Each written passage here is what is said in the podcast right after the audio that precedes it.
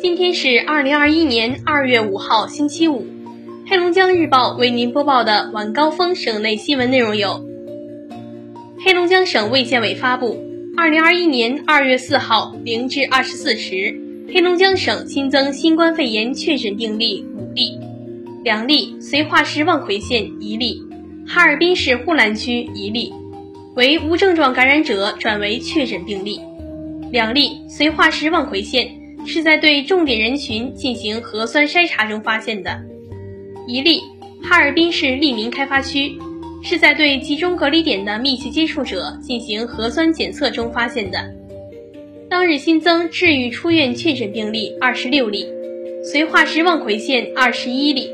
海伦市三例，哈尔滨市道里区一例，大庆市龙凤区一例。当日新增无症状感染者三例，绥化市望奎县一例，哈尔滨市道外区一例。呼兰区一例，均是在对集中隔离点的密切接触者进行核酸检测中发现的。当日解除无症状感染者医学观察二十八例，绥化市望奎县二十二例，海伦市一例，齐齐哈尔市昂昂西区两例，富拉尔基区两例，哈尔滨市利民开发区一例。二月三号。第四批国家组织药品集中采购在上海开标，产生拟中选结果在上海阳光医药采购网公示，时间为二月四号至七号。据悉，这次集中采购共有四十五种药品，拟中选企业一百一十八家，拟中选药品价格平均降幅为百分之五十二。对准条码扫一扫。冷链食品溯源信息全知晓。近日，黑龙江省进口冷链食品追溯平台已经正式上线，可通过黑龙江省人民政府网、黑龙江省人民政府客户端、黑龙江政务微信、黑龙江冷链微信查询相关信息，防止新冠病毒通过冷链传播，保护舌尖上的安全。二月三号，依托全国一体化政务服务平台。黑河市企业用户张女士在黑河本地通过网络访问两地政务服务网的跨省通办专区，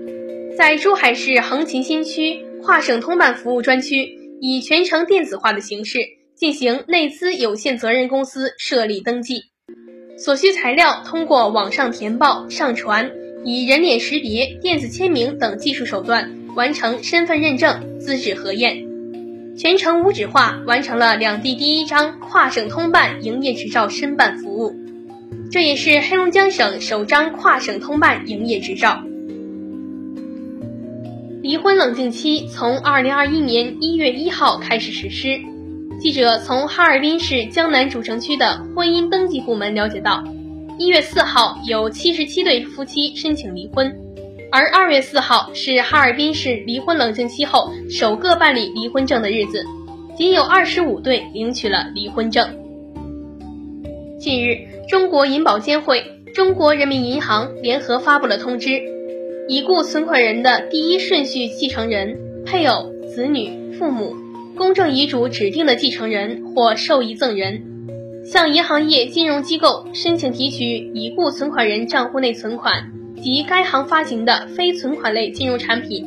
余额合计在一万元以内（含一万元的），无需提交继承公证书，持相关材料即可办理提取。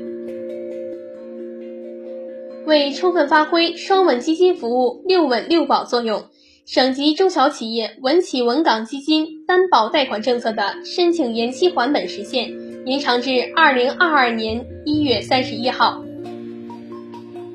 新春临近，黑龙江省生态环境厅发出倡议：公众居家防控疫情的同时，要按照当地烟花爆竹燃放管控工作要求，在禁限放区不燃放，在其他区域也尽量不燃放烟花爆竹，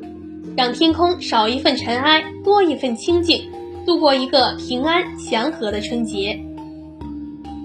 今日零点，虾米音乐正式关停。春节期间，黑龙江省博物馆开启了云展览、云教学、云活动模式，让广大观众足不出户也感受到博物馆传统文化的魅力，过上一个欢乐祥和的文化年。哈尔滨本轮疫情发生以来，市民积极响应政府号召，不聚集、不聚会、不聚餐，坚持非必要不出门，严格落实各项防控措施。为满足就地过年日常生活物资、医疗防疫用品需求，美团外卖联合哈尔滨逾千家超市、便利店、生鲜果蔬店以及九百多家药店，持续增加居民线上生活物资、药品供应力度。今天的黑龙江日报省内新闻就是这些，更多新闻资讯，请关注龙头新闻客户端收听收看。我是实习主播孙玉，感谢您的收听。